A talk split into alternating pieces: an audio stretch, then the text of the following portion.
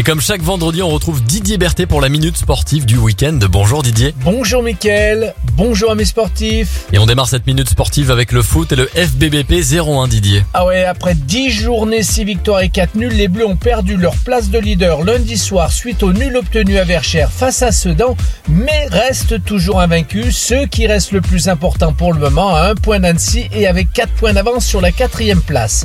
Les footballeurs bressans changent de compétition ce week-end et se rendront à Saint-Priest, équipe de National 2, demain à 18h, disputer le cinquième tour de la Coupe de France. Allez, on poursuit la minute sportive avec le rugby et l'USBPA. Ah oui, Mickaël, les Violets sont toujours dans l'apprentissage en Pro D2 et sont tombés sur un os vendredi dernier à Aurillac en rentrant à vide de ce déplacement.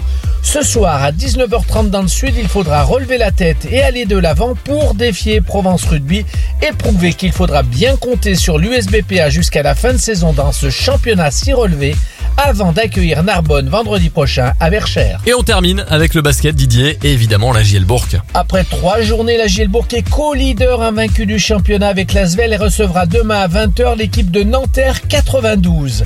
Meilleure défense de la division, la jeu va désormais essayer de soigner l'offensive pour performer sans se faire peur lors des oppositions à venir.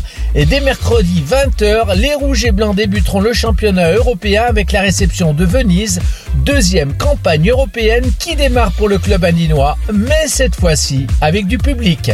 Voilà Mickaël, le programme sportif des trois clubs phares de la ville de Bourg-en-Bresse. Bon week-end sportif à tous Merci Didier Berthet pour ces infos sport. On se retrouve vendredi prochain et tous les vendredis 7h30, 9h30 pour la minute sportive.